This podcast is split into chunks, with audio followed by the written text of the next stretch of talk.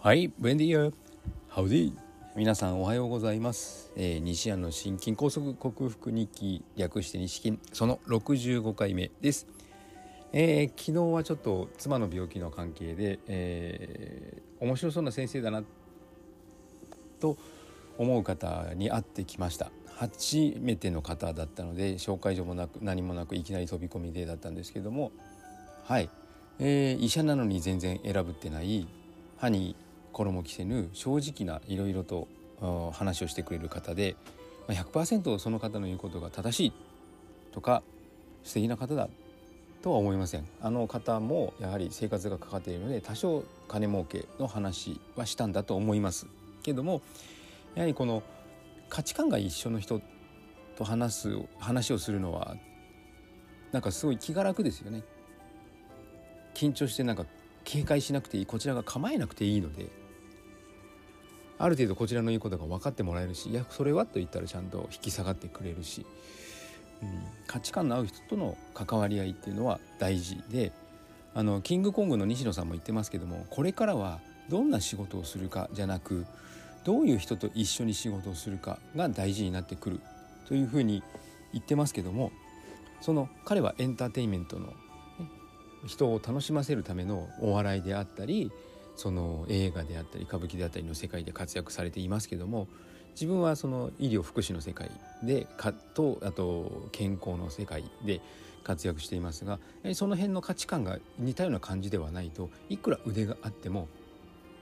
ちょっとやりにくいんですよね。昨日の先生も言ってましたうんちょっと馬が合わないくてもやっぱりいい腕の人っているじゃない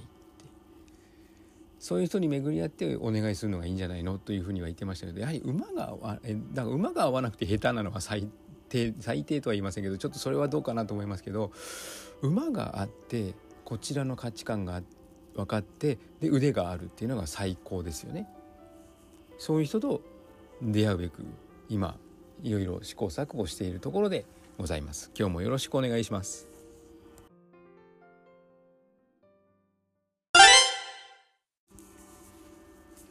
はい改めましておはようございます。健康運動指導士理学療法士そして笑い療法士の西田隆です。今日はビタミン B1 不足が招く状,、えー、状態。というのをテーマに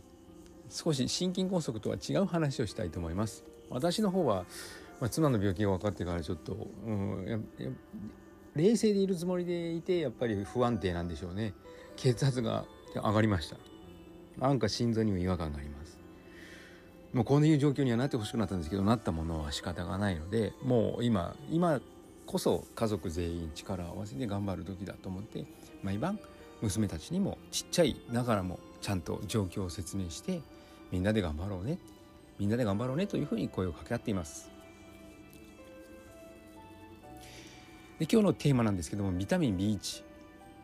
が不足するとどうなるかなんですけどもまずあの人間のミトコンドリア細胞の中にあるミトコンドリアが、えー、生命維持のためのエネルギーを産生してくれるんですけどもエネルギーをつエネルギーの元ですね。厳密に言うとそれがエネルギーではなくてエネルギーの元になるものなんですけどもエネルギーエネルギー源を作るのに必要な栄養素というのが糖。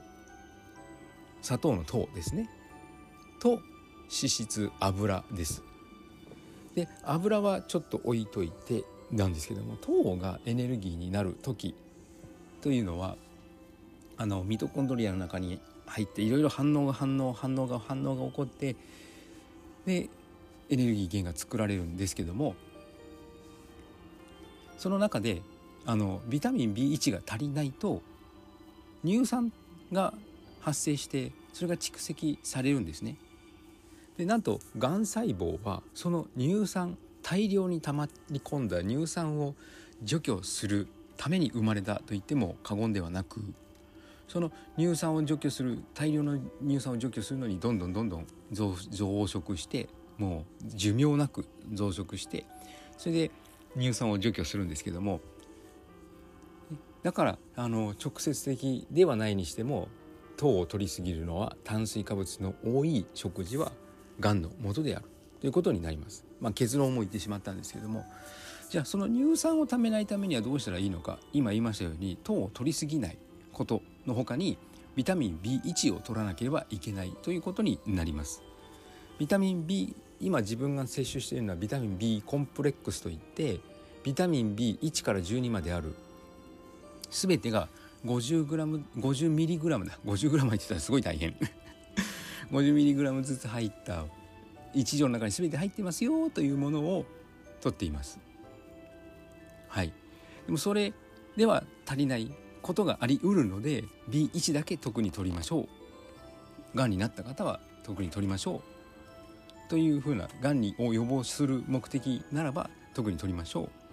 周りにがんの患者さんが家族にがんになった方がいるんだったら特にその辺気をつけましょう。というふうにあの藤川先生や三石和夫さんは言っています。ビタミン B1 の役割、うん、あとビタミン A もですね A ってどんな役割なんだろうと思ってたんですけど A もがん細胞を抑え込む抑制する役割があるそうです。で A って何よってなるんですけども自分も A はあんまり気にしてなかったのでつい最近学んだんですけども A はベータカロテンカロチンベータカロチンと言った方がいいのね。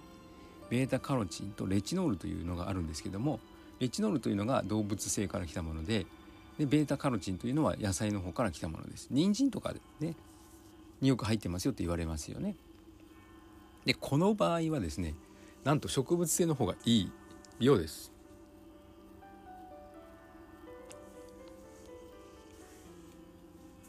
なのではい。ビタミン A ビタミン B も必要。ということが分かってきました。さあまあここまで話をするとなんとなく妻の病気がそうなんだなと分かってくれる人もいるでしょうけどもさあビタミン B1 と A 早速購入して処方したい処方したいというか服用したいと思います。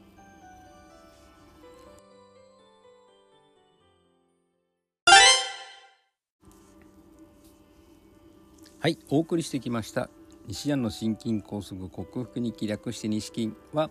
健常者や子どもたちに運動パフォーマンスの向上と健康促進を運動指導と栄養指導の両面からサポートする健康運動指導士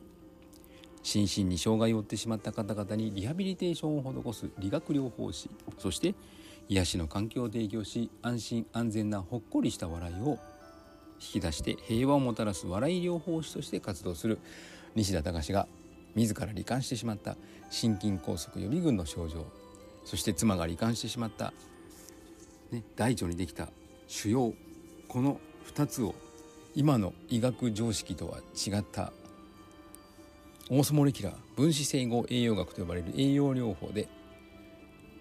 あ妻はちょっと今の医学技術に頼らなければいけないことがあると思いますけども、はい。えー、コレステロール値を薬で下げるとか外科的手術で金属を挿入するとかそういうことはしないで栄養療法で仕事がしっかりできる体の状態のまま長生きすべく実践している取り組みをお知らせしている音声ブログでございます。興味のある方は明日も聞いてくださるととても幸せでございます。うーんちょっと心臓に違和感があってどうしたものかと少し自分も不安とか焦りがあるんですけどもここが正念場なので冷静さを取りも取り戻すことはちょっと難しいでしょうけどね。はい。この山場を乗り越えて心穏やかな日々を取り戻したいと思います。不安焦り怒りストレスは最も体に良くない。はい。皆さん今日も素敵な一日をお過ごしください。西田隆でした。ではまた。